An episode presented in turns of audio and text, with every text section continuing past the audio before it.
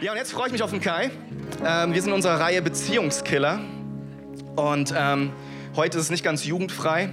Also wenn eure Kinder noch da sind, müsst ihr überlegen, ne, wie ihr das denen nachher erklärt. Es geht heute um Sex. So, ich freue mich sehr drauf. Das wird ähm, prickelnd, hätte ich fast gesagt. Kai, ich freue mich auf deine Message. Weg keine falschen Erwartungen. Dankeschön.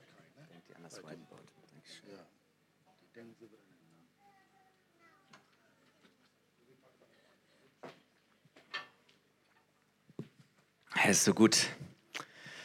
Wir haben diese Reihe gestartet mit dem Beziehungskiller Geld. Das ist auch oft ein Stressfaktor in Beziehungen. Und letztes Mal hat Mike großartig auch darüber gesprochen, wie wir unsere Worte in Beziehung weise und gut wählen können, ähm, dass Worte und Kommunikation nicht zum Beziehungskiller werden. Und ähm, heute geht es um das Thema Sex. Und ich bin ganz ehrlich, ähm, ich liebe es zu predigen. Es gibt Themen, die fallen einem einfach und dann gibt es Themen, da weiß man, hey, ist so wichtig drüber zu predigen und doch hat man ein bisschen mehr Respekt davor. Ähm, und wenn es um das Thema Sex geht, dann ähm, empfinde ich zum einen, dass es ein sehr, sehr komplexes Thema ist, zu dem es unglaublich viel zu sagen gäbe. Und von daher bin ich mir bewusst, und das sage ich gleich vorab, ähm, werden viele Dinge heute nicht zur Sprache kommen oder, oder ausreichend irgendwie behandelt werden, von denen du denkst, dass die doch so wichtig sind und dass die doch auch mal gesagt werden müssten, wenn man in der Kirche über dieses Thema spricht. Ähm, so werde ich heute Morgen ganz klaren Fokus setzen. Und auf der anderen Seite ist das Thema auch ein sehr sensibles Thema, weil das ist ähm, etwas, das ganz stark auch so in, uns, in unser persönliches, privates, ähm, hineinspricht und ist etwas sehr Intimes. Und dieses Thema auf der einen Seite sehr klar und offen und deutlich anzusprechen und trotzdem auch ähm, da eine Sensibilität dafür zu entwickeln, dass jeder, äh, was dieses Thema angeht, in einer ganz individuellen Erfahrungswirklichkeit steckt, oder? Und von daher, wenn ich heute Dinge sage, von denen du denkst, so, hey, das, das trifft überhaupt nicht auf das zu, was ich in dem Bereich an Erfahrung gemacht habe. Mögen das gute oder schlechte Erfahrungen sein. Ähm, fühl dich nicht irgendwie da bedrückt oder bedrängt, sondern ähm, es ist gut, auch manches in einem anderen Rahmen zu hören oder zu besprechen und daran zu arbeiten. Und ich möchte am Anfang beten, dass Gott uns heute Morgen wirklich auch da ähm, die richtige Richtung schenkt. Vater, ich danke dir so sehr, dass die Sexualität eine gute Gabe von dir ist, etwas, das du uns gegeben hast, um uns zu segnen. Und doch wissen wir um all die Spannungen und die Fragen und Konflikte, die darin auch liegen. Und wir beten, dass du uns heute Morgen die Schönheit dieser Gabe auch ganz konkret offenbarst und dass wir erkennen, was du dir dabei gedacht hast. Und Herr, ich bete, dass du auch jedem Einzelnen hilfst, das, was heute Morgen gesagt wird, für sich so zu nehmen, dass es hilfreich ist, dass es ermutigt und dass es gute und geniale Perspektiven aufzeigt. Amen. Äh, wir haben in dieser Serie ganz bewusst eine negative Formulierung gewählt. Wir haben von Beziehungskillern gesprochen, also Dinge, die eine Beziehung schwierig machen. Und wenn, wenn man von Sex als Beziehungskiller spricht, dann ähm, mag der eine sagen, nee, erlebe ich gar nicht so, bei mir ist ein absoluter Beziehungsknüller. Und andere sagen, doch, das stresst mich schon immer wieder.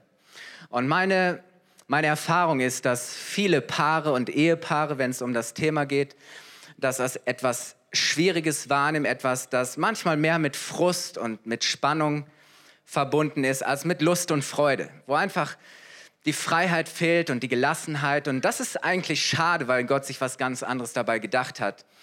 Und ich hoffe, dass heute Morgen die Predigt dazu hilft, uns da auch wieder eine positive Perspektive aufzuzeigen. Aber warum ist es so, dass, dass dieses Thema für Paare oft so schwierig ist? Ich glaube, dass es zum einen daran liegt, dass die Wahrnehmung ähm, und die Erwartungshaltung, die damit verbunden ist zwischen Mann und Frau, oft schon grundverschieden ist. Und ich habe in der Vorbereitung ähm, ein, ein, eine Sequenz gelesen aus einem Film, und da heißt es, da sitzt eine Frau beim Therapeuten, der fragt sie, wie oft sie mit ihrem Mann schläft. dauernd, bestimmt dreimal die Woche, klagt sie. Sitzt der Mann dieser Frau beim Therapeuten, der fragt ihn, wie oft er mit seiner Frau schläft. Selten, vielleicht dreimal die Woche. Und das drückt vielleicht schon etwas von dem aus, wie auch die Empfindungen und die Gefühle und die Wahrnehmung unterschiedlich sind. Und es gibt etliche Untersuchungen und Umfragen, die zeigen, dass die Lust in einer Beziehung selten gleichmäßig verteilt ist. Und, und da merkst du schon, wenn da unterschiedliche Erwartungen oder Wünsche, Bedürfnisse da sind, ist es schwierig, das zusammenzubringen. Tendenziell haben Männer meistens mehr Lust. Aber es hat auch ganz viel mit, mit Lebensphasen zu tun, oder? Wenn auf einmal Kinder da sind und Familie oder wenn, wenn der Job irgendwie total herausfordernd ist und es gibt Dinge, die einen stressen. Ähm, Lebensphasen spielen eine große Rolle. Auch die Beziehungsdauer, wenn Paare lange zusammen sind und irgendwann verlieren sie so das Feuer und die Leidenschaft ähm, füreinander und man ist an so vieles schon gewohnt. Das Alter spielt auch eine Rolle und, und andere Faktoren, die da mit hineinspielen. Ähm, der Sex verändert sich über die Jahre. Warum? Weil wir uns verändern weil das Leben sich verändert, weil unsere Lebensumstände vielleicht andere sind als noch vor fünf oder zehn Jahren und wir immer wieder vor dieser Herausforderung zu stehen, okay, wie können wir, wie können wir das jetzt in dieser Phase und in der Situation, in der wir sind, gut gestalten? Und häufig gibt es Unzufriedenheit, weil diese unterschiedlichen Wünsche und Bedürfnisse bestehen, aber unerfüllt bleiben. Dass du sagst, ich habe da ein Bedürfnis, aber das wird nicht wird nicht befriedigt, nicht angesprochen. Und das Problem ist, eigentlich könnte sich so schnell und einfach etwas daran ändern, wenn wir nur darüber reden würden miteinander. Und wir tun uns so schwer, weil dieses Thema oft mit so viel Scham belegt ist, dass wir uns schämen, miteinander darüber zu reden. Und oftmals haben wir auch diese Angst davor, dass wir enttäuscht oder dass wir zurückgewiesen werden. Ähm, und dann schweigen wir lieber, aber alles bleibt beim Alten. Und wir akzeptieren einfach, dass, dass Dinge nicht so sind, ähm, wie sie sein sollten. Und in diesem Spannungsfeld bewegen wir uns. Dieses Spannungsfeld besteht und der Umgang mit unserer Sexualität ist, und das möchte ich am Anfang sagen, unabhängig von unserem Beziehungsstatus, immer eine Herausforderung. Weil Gott hat uns ganz natürlich geschaffen auch, ähm, dass wir gewisse Empfindungen und Bedürfnisse und Wünsche haben. Und egal in welchem Beziehungsstatus du dich gerade befindest, ist es deine persönliche Verantwortung und deine Herausforderung, wie du mit deiner Sexualität umgehst. Und deswegen spricht der Apostel Paulus, ähm, das war schon damals so, vor 2000 Jahren, das ist, seitdem es die Menschheit gibt, ist das das Thema. Ähm, und Paulus spricht ganz klar immer wieder über diesen ganzen ähm, Themenkomplex Beziehung, Partnerschaft und Sexualität. Und, und manchmal auch sehr konkret und ähm, hinein in ganz, ganz bestimmte Situationen, die auch in den Gemeinden und in den Kirchen damals ähm, vorhanden waren. Und ich möchte am Anfang etwas aufzeichnen, nämlich wenn Paulus darüber spricht, dann malt er eigentlich ein, ein ziemlich vereinfachtes Bild ich weiß gar nicht, haben wir im Konferenzraum noch den roten und den blauen Stift? Die fehlen mir hier irgendwie. Ich glaube, vielleicht kann mal jemand gucken. Das wäre genial. Ähm, wenn, wenn Paulus über diesen Themenkomplex spricht, dann, dann sieht sein Bild so aus, dass er sagt, zum einen gibt es die Ehe und dann gibt es die Ehelosigkeit. Und Paulus unterscheidet im Prinzip zwei unterschiedliche Personengruppen. Er sagt, es gibt die Verheirateten und es gibt die Unverheirateten. So, und wenn wir ehrlich sind, dann, dann können wir auch, kann man diese Unterscheidung ganz einfach und banal treffen. Zu sagen, hey, es gibt die Leute, die leben in einer Ehe und es gibt die, die Ehe losleben, es gibt die Verheirateten und es gibt die Unverheirateten. Unser Problem ist oft, dass wir das beurteilen oder bewerten und meinen, das eine wäre besser als das andere. Aber wenn Paulus diese Unterscheidung trifft, dann tut er das, ohne das zu bewerten. Er sagt, beides, ob du in einer Ehe lebst oder ob du ehelos lebst, ist eine Gabe und ein Geschenk, eine Berufung Gottes. Paulus, dieser große Apostel, dieser, dieser mächtige, einflussreiche Mann Gottes, der auch ein, ein, ein Charisma mitbrachte, der etwas bewegt hat, lebte ganz bewusst und aus Überzeugung ehelos. Und er geht sogar so weit zu sagen, hey, für mich ist das so gut, ähm, dass ich mir wünschte, dass jeder unverheiratet bleibt. Und er führt einige Gründe auf, wo er sagt, hey, es gibt gute Gründe, ehelos zu leben. Und vielleicht manche, die verheiratet sind, mittlerweile denken so, ach, wie, war, wie schön waren die Zeiten, als ich noch alleine war und tun und machen konnte, was ich will. Aber äh, zu verstehen, Paulus gibt beidem seinen Wert. Und er stellt das nicht als ein, das eine steht über dem anderen hin, sondern sagt, wow, ähm, Gott gibt dem einen das und dem anderen das. Und wichtig ist, dass du in dem, worin du lebst, auch Frieden hast und, und verstehst, das ist der Stand, in den Gott mich hineingestellt hat.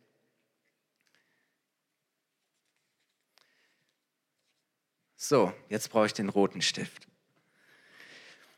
Das heißt, Paulus sagt hier, die sind ohne Wertunterschied, aber wenn es jetzt um das Thema Sexualität geht, dann ist ein Umgang geboten, der sich ganz klar voneinander unterscheidet. Er sagt nämlich, und das ist biblischer Konsens,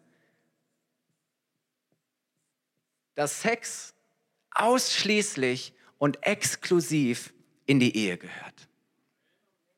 Braucht ihr gar nicht jetzt hier kommentieren. So. Und, und, und alles, wenn du sagst, das ist die Ehe, den Ort, an den Gott es bestimmt hat, alles, was sich außerhalb der Ehe abspielt, also alles, was außerehelicher Sex ist, nennt die Bibel Unzucht. Das ist ein sehr, sehr altmodischer Begriff. Das griechische Wort, was da steht, heißt übrigens Porneia. Da haben wir gleich schon eine Verbindung. Ähm, und Synonyme dafür sind, dass er sagt, das ist sexuelle Unmoral oder sexuelle Zügellosigkeit oder Ehebruch. Wenn Leute, die sich hier befinden, hier hineinbrechen als eine dritte Person oder wenn Personen, die in einer Ehe leben, wieder ausbrechen in diesem Bereich, sagt Paulus, wenn diese Linie überschritten wird, die Ehe verletzt wird, von welcher Seite auch immer, ähm, dann ist das der Fall. Und deswegen sagt Paulus, dass Ehelosigkeit eines verlangt, nämlich Enthaltsamkeit.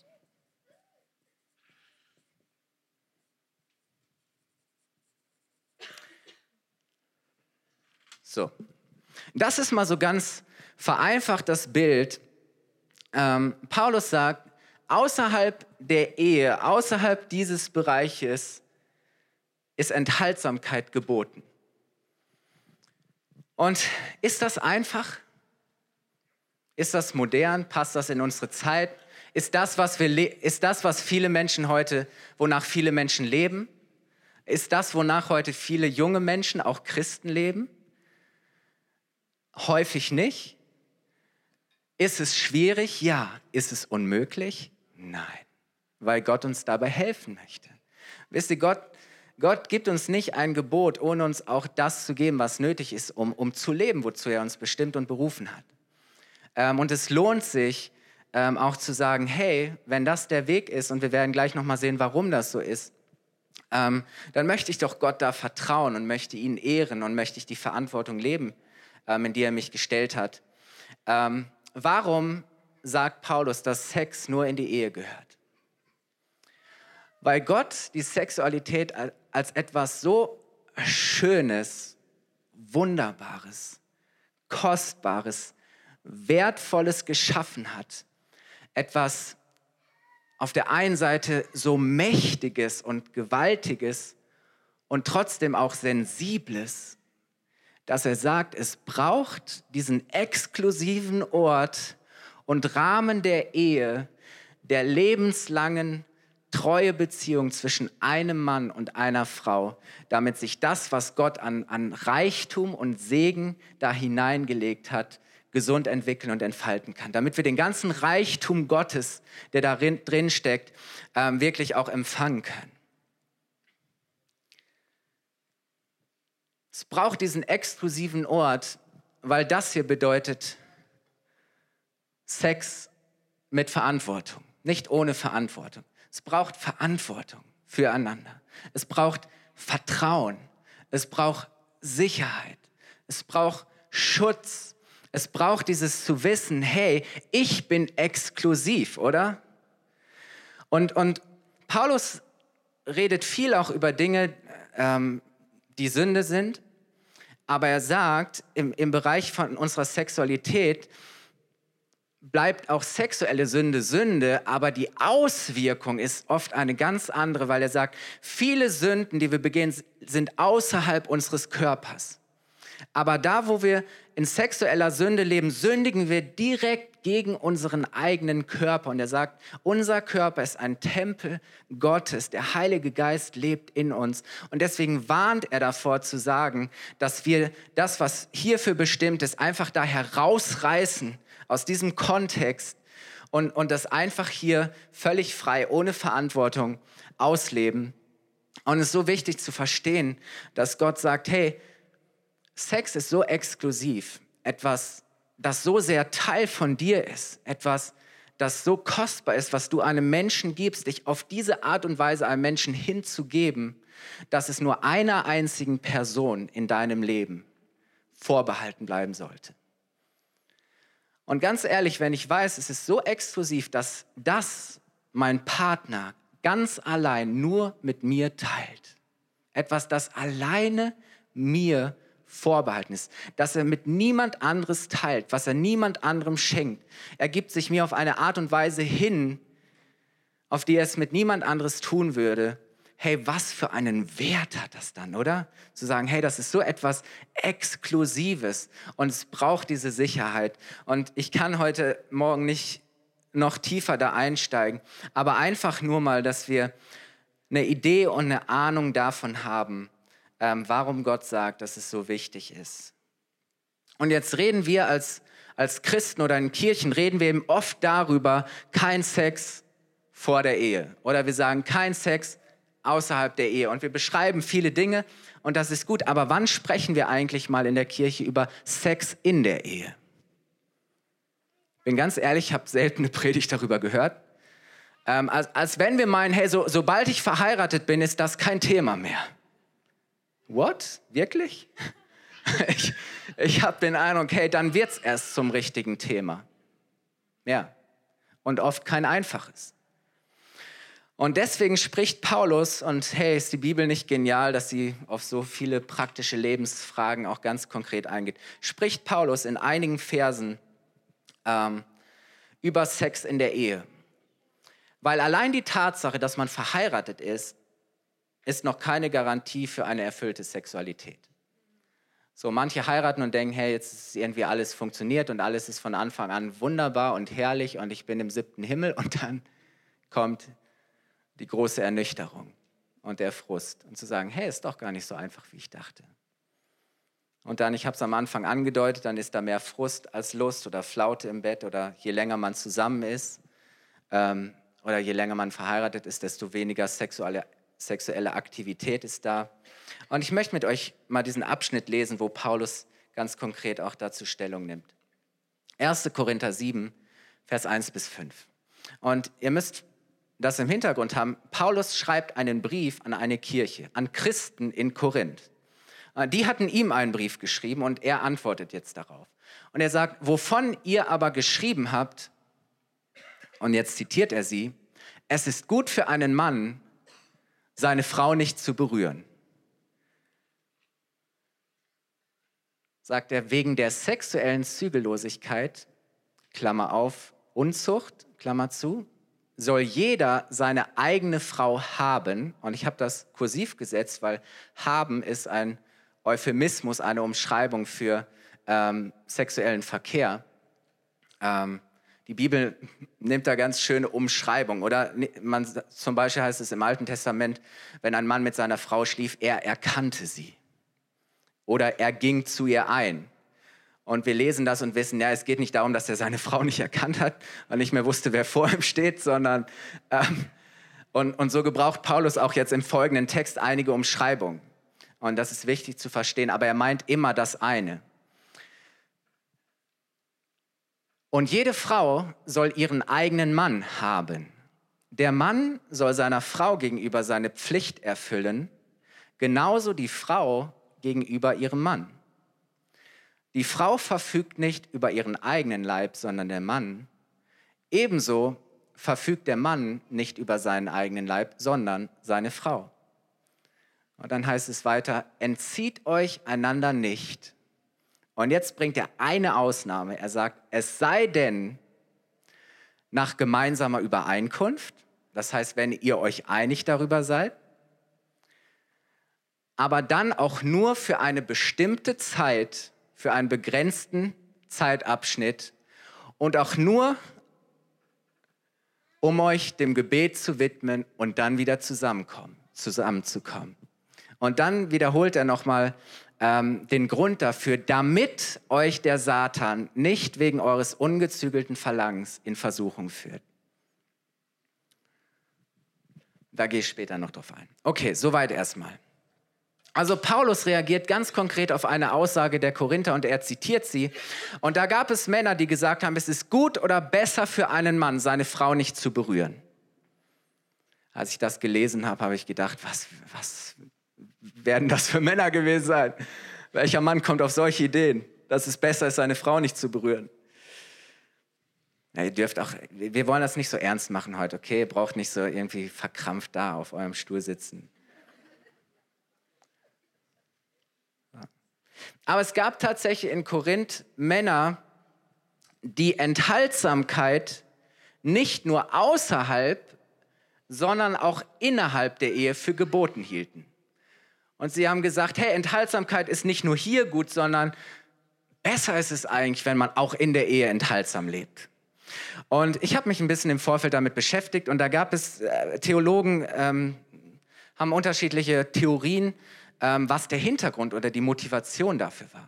Und manche sagen, es war irgendwie eine Überreaktion auf die sexuelle Zügellosigkeit der damaligen Zeit. Ich meine, die Griechen und die Römer, ähm, das war, da ging alles und nichts war ein Problem. Und, und die Korinther leben mittendrin. In Korinth war dieser, dieser, dieser, dieser Tempel, dieser Fruchtbarkeitsgöttin und es gab tausend Tempelprostituierte und ähm, selbst in den Gemeinden ging es drunter und drüber.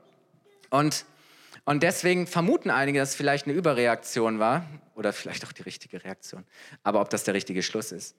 Äh, manche meinen, es, es gäbe, hätte sowas gegeben wie einen Dualismus, dass man getrennt hat zwischen Leib, Körper und, und Seele und Geist. Und man hat gesagt, Geist, Seele ist gut, das kommt zu Gott, aber unser Körper und unser Leib ist schlecht und sündig.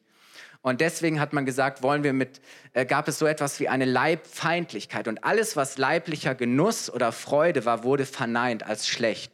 Auch der Genuss von gutem Essen oder von gutem Wein, ähm, alle möglichen Dinge. Ähm, und es gab, manche meinen, vielleicht gab es dort einige Männer, die so ein asketisches Verständnis hatten und sagen, wenn wir uns enthalten, dann sind wir wirklich heilige Männer.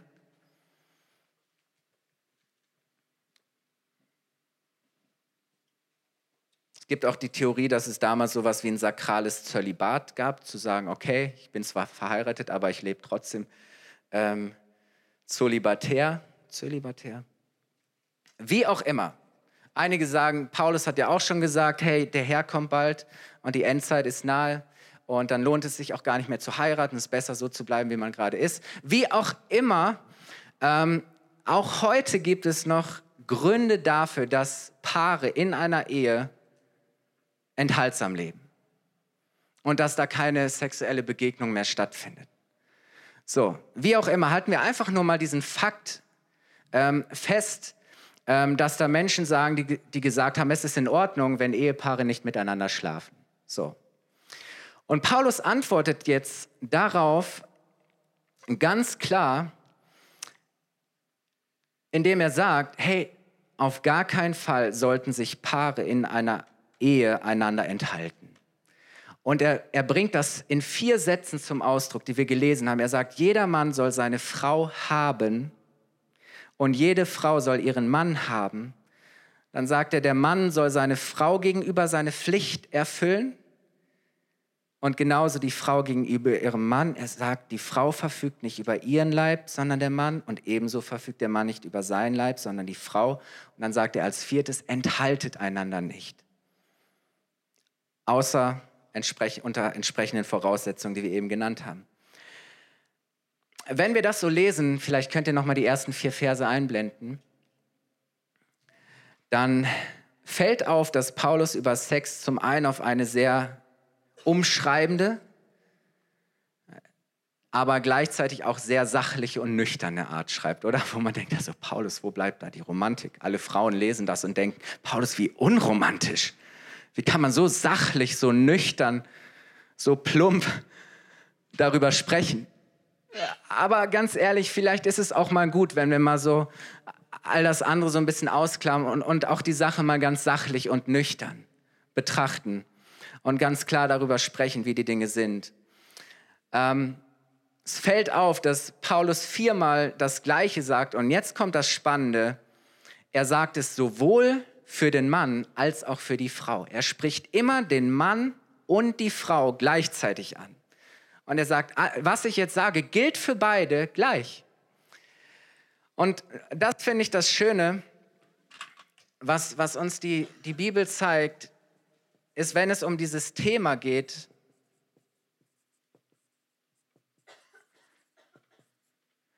dann ist es nie etwas, das mit Einseitigkeit zu tun hat, dass nur eine Seite etwas tut und die andere nicht.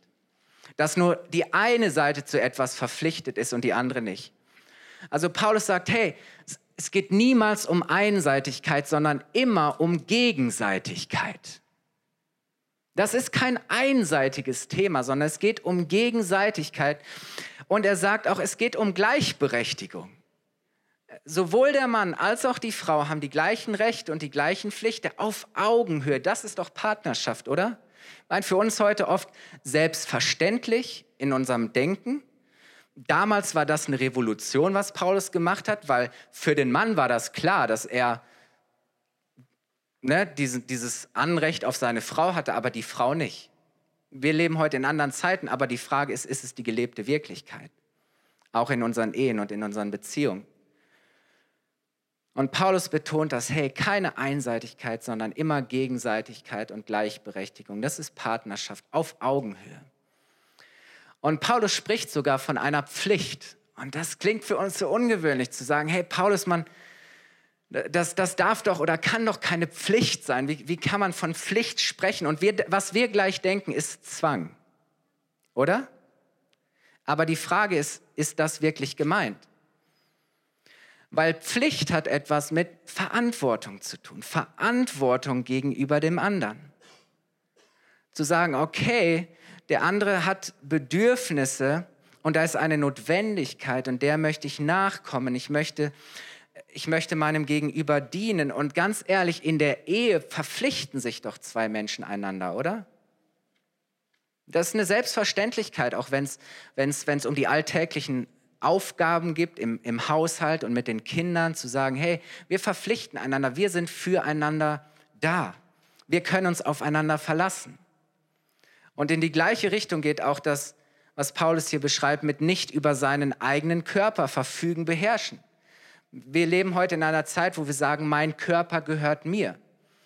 Und das ist auf der einen Seite richtig. Und es geht auch nicht darum, wenn Paulus sagt, hey, der andere herrscht über deinen Körper oder hat die Kontrolle über den Körper, dass es keine Grenzen gibt und der andere mit dir machen darf, was er will, ähm, sondern es geht darum zu sagen, hey, ich gehöre mit Leib und Seele dem anderen. Ich bin für den anderen da in, in jeder Hinsicht. Eben auch in diesem Bereich.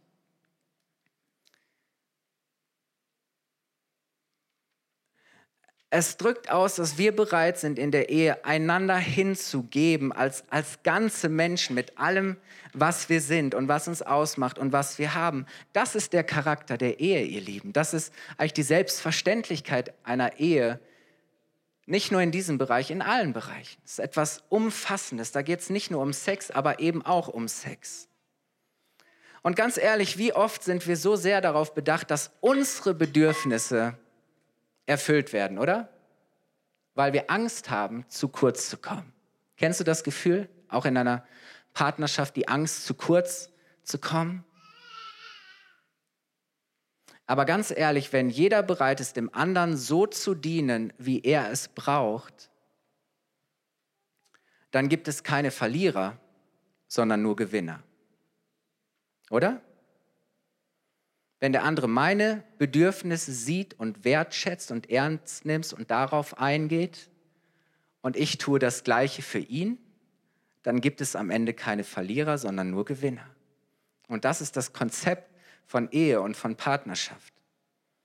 Und deswegen lasst uns nicht berechnend sein, sondern es geht darum, dass wir selbstlos geben, ohne gleich damit eine Gegenleistung zu verbinden, oder? Zu sagen, hey, ich gebe dir das, aber dafür musst du mir auch das nehmen. Ist das nicht schlimm? Ich sagte, wenn du anfängst in einer Beziehung und Partnerschaft zu rechnen, kannst du nur verlieren. Weil in einer Partnerschaft rechnet man nicht auf. Es gibt Zeiten, da kann der eine mehr und der andere weniger geben. Aber ich bin einfach bereit zu geben, was ich geben kann und womit ich dem anderen dienen kann. Wohl wissend, dass ich meine Grenzen habe und dass ich vielleicht dem anderen nicht immer das geben kann, was er braucht, aber zu sagen, hey, das ist mein Bemühen, das ist mein Wunsch, mein Ziel. Aber wenn ich das tun möchte, dann muss ich dazu wissen und verstehen, was der andere braucht. Und ganz ehrlich, weißt du, wenn du verheiratet bist, als Mann, was deine Frau wirklich braucht und was sie sich wünscht? Weißt du, Frau, was dein Mann wirklich braucht und wünscht und was seine Bedürfnisse sind? Und ich habe es am Anfang schon gesagt, oftmals wissen wir das eben nicht und deshalb bleiben viele Bedürfnisse und Wünsche unerfüllt, weil sie nie klar formuliert und ausgesprochen sind. Und deswegen ist es vielleicht auch mal ganz gut, wenn wir, wenn wir dieses Thema mal aus etwas rausholen, was immer gleich so ganz komisch und kompliziert und verkrampft wird und einfach sagen, hey komm, lass uns doch vielleicht mal ganz offen und ganz klar und, und ganz nüchtern darüber sprechen, was wünsche ich mir, was wünschst du dir? Wie, wie kann ich dir dienen?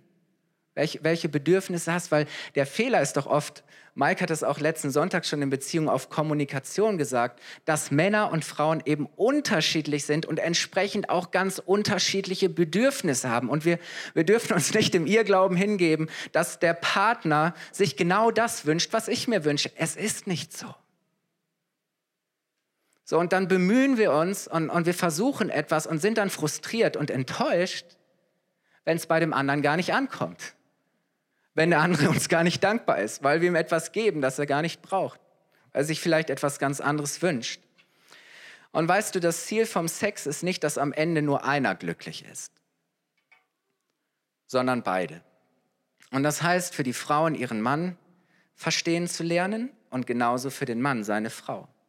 Ich bin jetzt elf Jahre verheiratet und ich mag mich noch nicht als Frauenversteher äh, bezeichnen, aber meine doch schon mittlerweile einiges auch irgendwie begriffen zu haben, auch wenn ich mir das immer wieder bewusst machen muss. Aber gerade wenn es ähm, um dieses Thema geht, zu verstehen, dass für Frauen Romantik wichtig ist. Dass Frauen auch in der richtigen Stimmung sein müssen, dass die Stimmung passen muss, dass Frauen sich vielleicht erst darauf einstimmen müssen und zu gucken, okay, was hilft denn, ähm, dass die richtige Stimmung, die richtige Atmosphäre da ist, das richtige Ambiente. Frauen brauchen Nähe. So, wir Männer, wir sind oft immer so ein bisschen, ich kenne das von mir, ich, ich brauche oft immer so ein bisschen Abstand und Distanz. Und ich bestimme immer gerne, so wann Nähe ist, aber ich weiß, hey, meine Frau hat ein anderes Nähebedürfnis als ich. Und zu sagen, okay, ich gehe darauf ein und ich kann das zulassen. Ähm, zu sagen, okay, es braucht für die Frau Nähe, es braucht Harmonie. Wisst ihr, für uns Männer, wir können da einfach, wir, ich weiß nicht, ob wir nicht so emotional sind, aber wir können so, so einfach ähm, die Schublade auf, diese Schublade aufmachen und wieder zumachen und dann im nächsten Augenblick machen wir die nächste Schublade auf und gucken, was da drin ist und widmen uns dieser Sache. Ähm, aber für Frauen eben wichtig, ähm, dass Harmonie da ist, keine Störungen. Wisst ihr, vielleicht liegt es manchmal daran, dass deine Frau keine Lust hat, weil da irgendwelche Dinge sind, die stören. Weil ihr vielleicht erstmal die Störungen beseitigen müsst. Frauen sind da vielleicht auch anders abgelenkt und müssen sich da ganz anders konzentrieren, oder? Wir Männer, wir können alles um uns herum ausblenden. Und Mike hat es letztens gesagt, bei den Frauen sind so viele Fenster gleichzeitig äh, offen. Und, und manchmal denke ich, Schatz, es kann nicht dein Ernst sein, dass du jetzt an die Kinder denkst. Ist doch völlig egal, wenn das Kind gerade nebenan gehustet hat. Wir sind gerade mit was anderem beschäftigt, oder? Ja, wir Männer, also ich kann nachts weiter schlafen, auch wenn die Kinder rufen. Ich denke, wenn was ist, kommen die schon. Wenn was ist, kommen die schon. Aber das muss man verstehen. Ich meine, das berührt auch dieses Thema. Äh, Frauen können das halt nicht einfach so ausblenden. Denke ich. Für Frauen ist Vertrauen wichtig, Sicherheit, auch Zeit. Wir Männer, wir wollen ja immer so schnell wie möglich zum Ziel kommen. Und Frauen sagen, hey, lass uns doch mal den Weg genießen. Lass uns doch mal Zeit haben. Und vielleicht hilft es ja auch den Frauen zu verstehen, dass der Mann nicht der unromantische Lüstling ist, der immer nur an das eine denkt, sondern hast du es vielleicht schon mal so gesehen, dass dein Mann dich so unglaublich attraktiv findet, dass er dich eben auch auf diese Weise unglaublich begehrt. Oder? Zu sagen, hey, wow, was für ein Kompliment. Mein Mann findet mich begehrenswert, attraktiv, hat Freude an mir, an meinem Körper und das auch mit mir zu teilen. Und ja, vielleicht fällt es vielen Frauen selber schwer und es fällt schwer zu glauben, dass jemand anderes dich vielleicht mit anderen Augen sieht, als du es tust. Aber zu sagen, hey, doch, ich möchte, ich möchte es doch mal so sehen. Und ich glaube, wenn beide Perspektiven irgendwie zusammenkommen, dann kann man sich auch finden, oder? Und dann kann man sich aufeinander zubewegen. Und dann fangen Dinge an, besser zu funktionieren.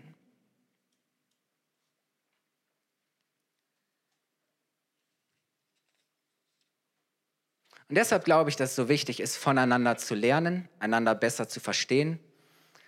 Auch das, was einem selber vielleicht völlig fremd und unnötig vorkommt, zu sagen, doch, ich will das lernen zu schätzen und zu entdecken und auch den Wert darin sehen. Ich möchte das als eine Bereicherung und nicht als eine Bedrohung oder ein mich in Frage stellen sehen.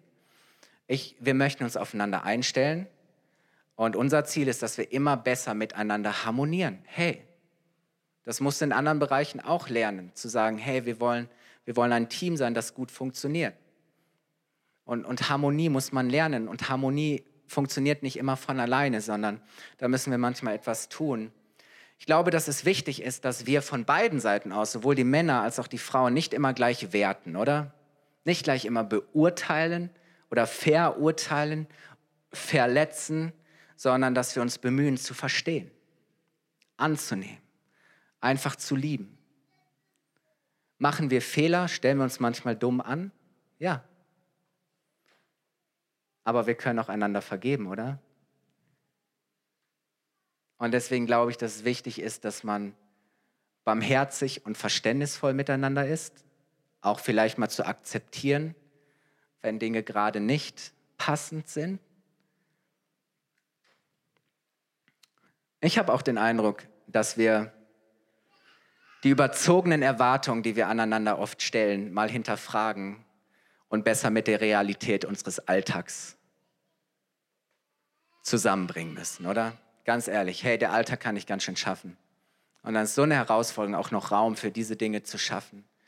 Ähm, aber was für überzogene, unrealistische Erwartungen stellen wir oft aneinander, die, die wir niemals erfüllen können. Und dann sind wir so enttäuscht voneinander.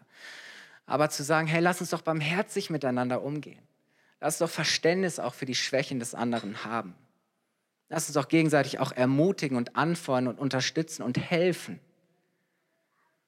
Äh, mir hat das geholfen. Wir leben auch heute in einer, in einer Gesellschaft, die übersexualisiert ist, wo uns ein Bild von Sexualität ähm, gezeigt wird, dass das nicht realistisch ist, dass nichts mit unserer Alltagswirklichkeit zu tun hat.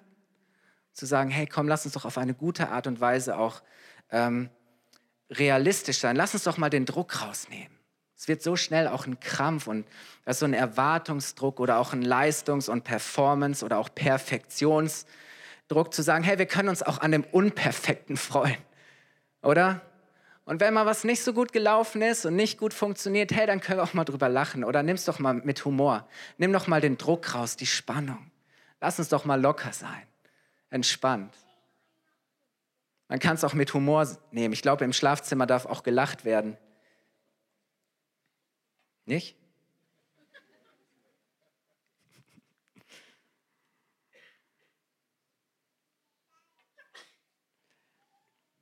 Und wisst ihr, wenn es im Bett nicht läuft, liegt die Ursache meistens ganz woanders.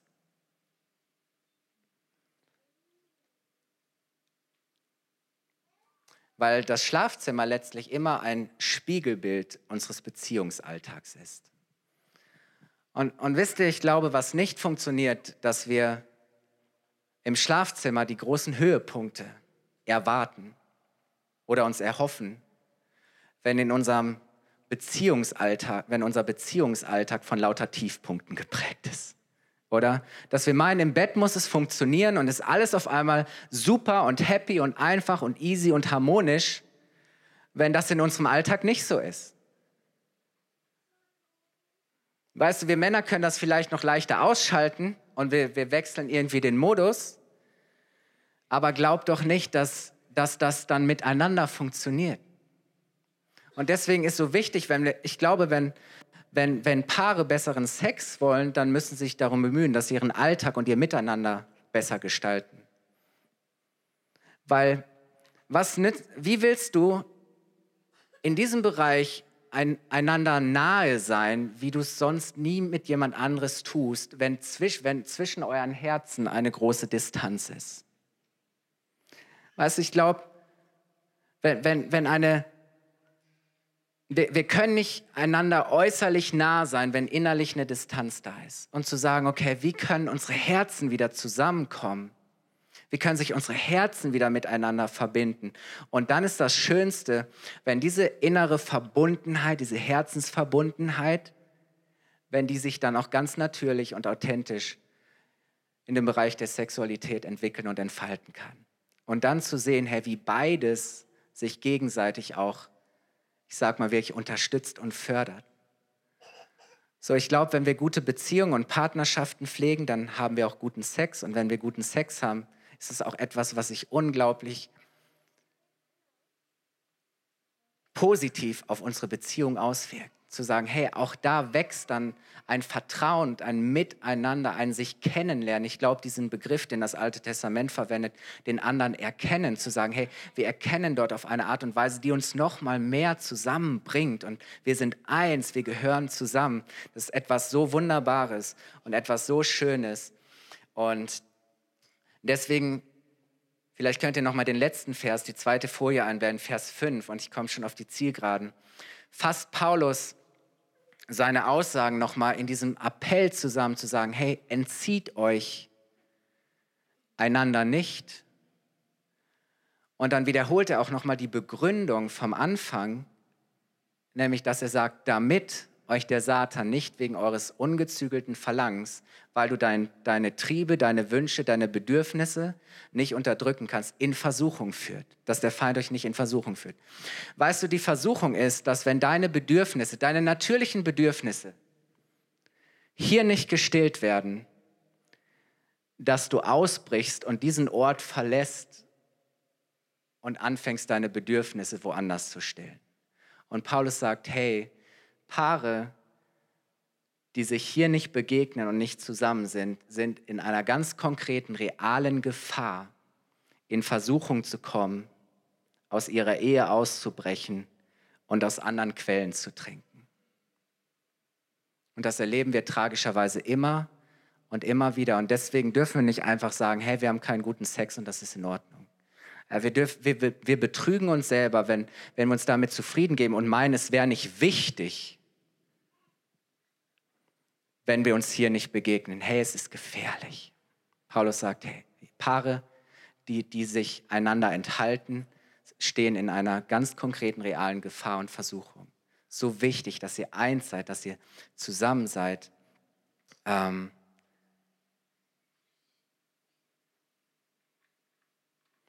Und wisst ihr, interessant ist der Begriff, wo Paulus sagt, entzieht euch einander nicht. Eine andere Übersetzung, einige Bibeln formulieren das auch so. Du kannst genauso übersetzen, beraubt einander nicht. Beraubt einander nicht. Und ganz ehrlich, wie oft fühlen wir uns in unserer Beziehung und gerade auch im Bereich der Sexualität nicht als Beschenkte, sondern als Beraubte? Und Paulus sagt, hey, beraubt einander nicht, sondern beschenkt einander. Wie schön, oder, wenn du dich in, deiner, in einer Partnerschaft nicht beraubt, sondern beschenkt fühlst. Weißt du, wenn du dich beraubt fühlst, dann hast du das Gefühl, mir fehlt etwas, das mir gehört, dass ich ein Recht habe, etwas, das ich brauche. Und wenn ich es hier nicht kriege, dann hole ich es mir woanders oder auf andere Art und Weise. Das ist die logische Konsequenz. Und ich möchte alle Paare, alle Ehepaare und alle die, die auch ähm, ja, für sich diese Perspektive einer, einer Ehe auch, auch, auch, auch haben, möchte ich wirklich ermutigen zu sagen, hey, macht euch da wieder auf den Weg. Und ja, es mag herausfordernd sein, gerade wenn Kinder da sind und Familie und sich Dinge verändern, aber wenn wir diesen Wert und die Notwendigkeit, die Wichtigkeit, auch den Reichtum und den Segen ähm, schätzen, den Gott da reingelegt hat, zu sagen, hey, das wollen wir doch haben oder darauf wollen wir nicht verzichten. Wir wollen uns einander nicht berauben, weil ich glaube, Paare, die gerne miteinander schlafen und eine erfüllte Sexualität genießen, sind nah beieinander, sind eins, oder? Weil das ist auch so Ausdruck von, von Vertrauen und Verlässlichkeit und Verantwortung füreinander. Und deswegen braucht es zum einen, und damit möchte ich schließen, ähm, braucht es Offenheit, Ehrlichkeit. Vielleicht einfach mal ganz ehrlich auch das mal bewerten und miteinander bewegen, ähm, was wir da leben oder nicht leben. Ich glaube, es braucht eine neue Wertschätzung auch für diese Gabe, die Gott uns geschenkt hat in der Ehe, zu sagen, hey komm, ähm, lass uns das Geschenk doch mal auspacken ich glaube, es ist wichtig, dass man auch Missverständnisse klärt. Ich glaube, manchmal sind die Probleme gar nicht so groß. Ein Gespräch und manche Dinge klären sich auf einmal. Wir denken, hey, der andere ist ja gar nicht so schlecht, jetzt verstehe ich ihn. Und das Missverständnis ist irgendwie geklärt. Ich glaube, es ist wichtig zu sehen, okay, wenn es Gründe gibt, Hindernisse, Störungen, zu sagen, wie können wir das beseitigen? Wie können wir Raum und Möglichkeit auch für diese Art der Begegnung in der Beziehung schaffen? Und auch da meine ich, ist es nicht immer die Quantität, sondern vor allem die Qualität. Zu sagen, okay, vielleicht müssen wir ganz neu auch Vertrauen aufbauen, müssen wir wieder aufeinander zugehen, müssen wir wieder ähm, lernen, auch die Bedürfnisse des anderen zu, zu sehen, zu schätzen und auch zu sagen, hey, wie kann ich dem dienen? Bereit sein, in Beziehung zu investieren und auch Möglichkeiten suchen. Ich habe schon gesagt, manche Dinge Weißt du, so oft sagen wir, ah, wir müssen uns mal mit irgendjemand verabreden und treffen und wir sagen und sagen und sagen, es passiert nicht, wenn wir es nicht planen. Manche Dinge ja funktionieren spontan, aber wenn wir in Lebensphasen sind, wo wir sagen, hey, wenn wir nicht Raum schaffen, ganz bewusst dafür und gucken, wie, wie können wir das fördern, dann passiert es nicht. Da auch zu gucken, okay, was, was brauchen wir, was hilft uns, ähm, wie können wir da auch wieder äh, Möglichkeiten suchen, und ich sage euch, hey, habt doch einfach wieder Spaß und Freude aneinander, oder? Oder wenn du die eh schon hast, zu sagen, hey, cool, es wird nie langweilig und so schön zu sehen, wie sich Dinge entwickeln und entfalten und zu sagen, wow, das, das, das gibt uns so eine Erfüllung und Zufriedenheit und ähm, das ist so schön, auch das miteinander teilen zu können und auch die, den anderen auf, nochmal auf eine ganz andere Art und Weise zu erleben und sich dem anderen auch mitzuteilen, ähm, das ist so gut. Ihr Lieben, lasst uns aufstehen.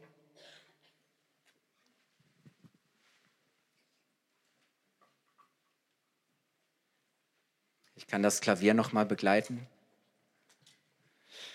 Ähm, ich weiß, dass Leute heute diese Predigt ganz, ganz unterschiedlich hören. Manche sagen vielleicht hinterher, endlich hat es mal jemand gesagt.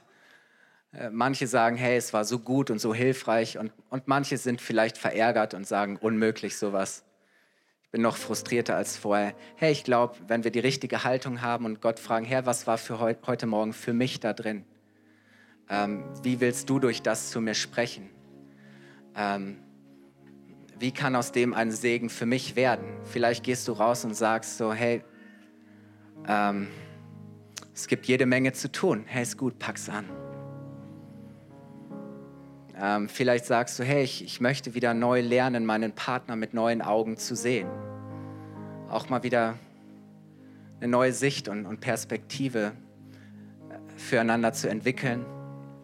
Vielleicht ist es dran, dass ihr auch einander vergebt und dass ihr mal Dinge klärt. Und aber so wichtig, dass ihr anfangt, einfach wieder Schritte aufeinander zuzugehen, wenn ihr merkt, ihr habt euch irgendwie verloren oder distanziert oder ähm, ihr, ihr, kommt nicht mehr zusammen. Ähm, vielleicht sind es nicht die großen Sprünge, aber ein kleiner Schritt nach dem anderen. Und Gott wird euch helfen, ähm, dass ihr auch wieder ähm, richtig gut zueinander findet. Das wünsche ich mir und das ist Gottes Plan für dich ähm, und ich möchte auch nochmal für die sprechen, ähm, die nicht in der Ehe sind, zu sagen, hey, wisst ihr, Gott ist ein Gott, Gott ist keine Spaßbremse. Gott ist keiner, der irgendwie Grenzen zieht, um unser Leben irgendwie klein und eng zu machen, sondern hey, glaubst du, dass Gott, der dich geschaffen hat, das Beste für dich will? Und, und, und dass, dass da ein genialer Plan und Gedanke Gottes hintersteckt, dass, er, dass, es, dass es einen, einen guten göttlichen Grund hat, dass Gott sagt, hey, das ist, das ist für diesen Bereich vorgesehen. Und, und ja, wenn es schwierig ist, zu sagen, Herr, hilf mir auch, da in, in meiner Sexualität enthaltsam zu leben und mich zurückzuhalten und auch die Grenzen, mich in den, Grenzen zu, in den guten Grenzen zu bewegen, die du mir gegeben hast, auch warten können, sich beherrschen können.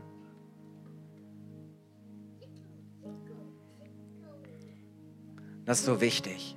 Ich möchte auch junge, junge Menschen heute Morgen hier ermutigen. Ich weiß, das ist nicht modern, ähm, aufeinander zu warten und enthaltsam zu sein.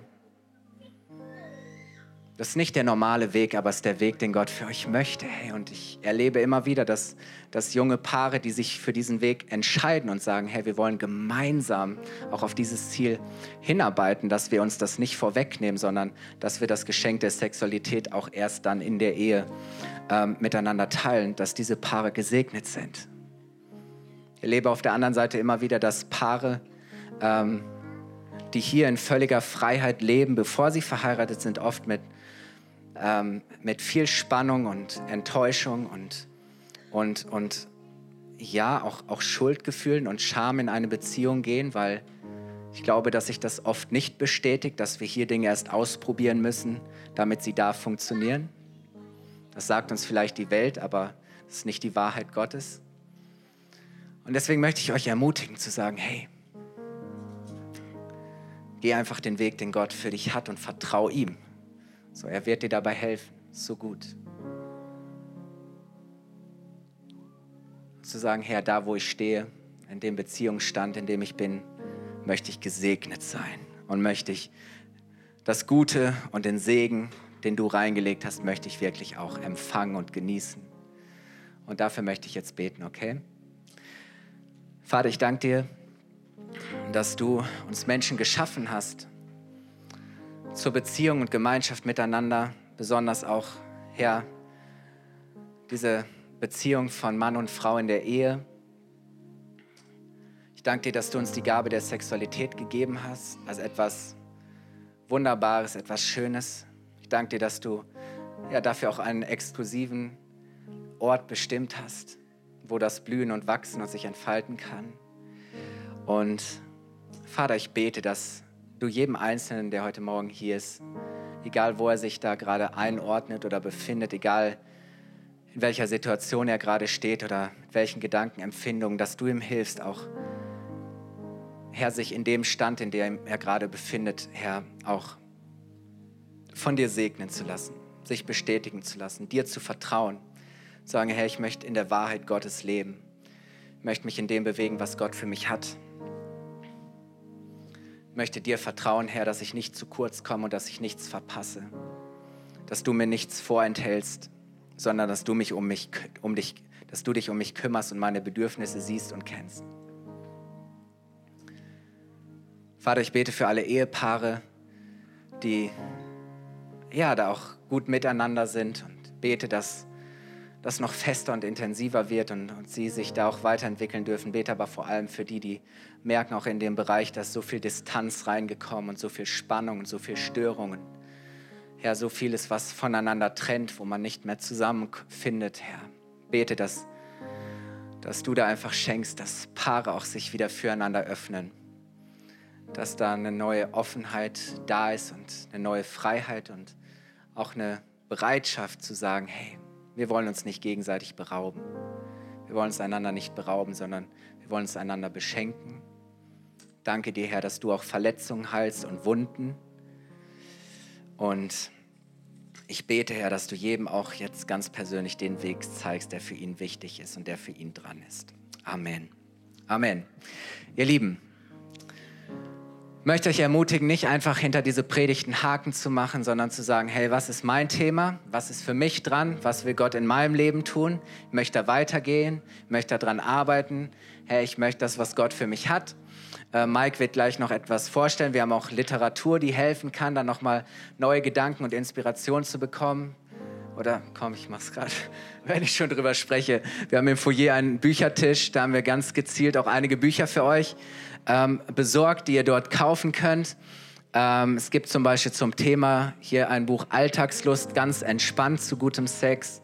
Es gibt auch ein Buch im Englischen, 101 Fragen, bevor man heiratet. Auch gut, das nochmal zu klären.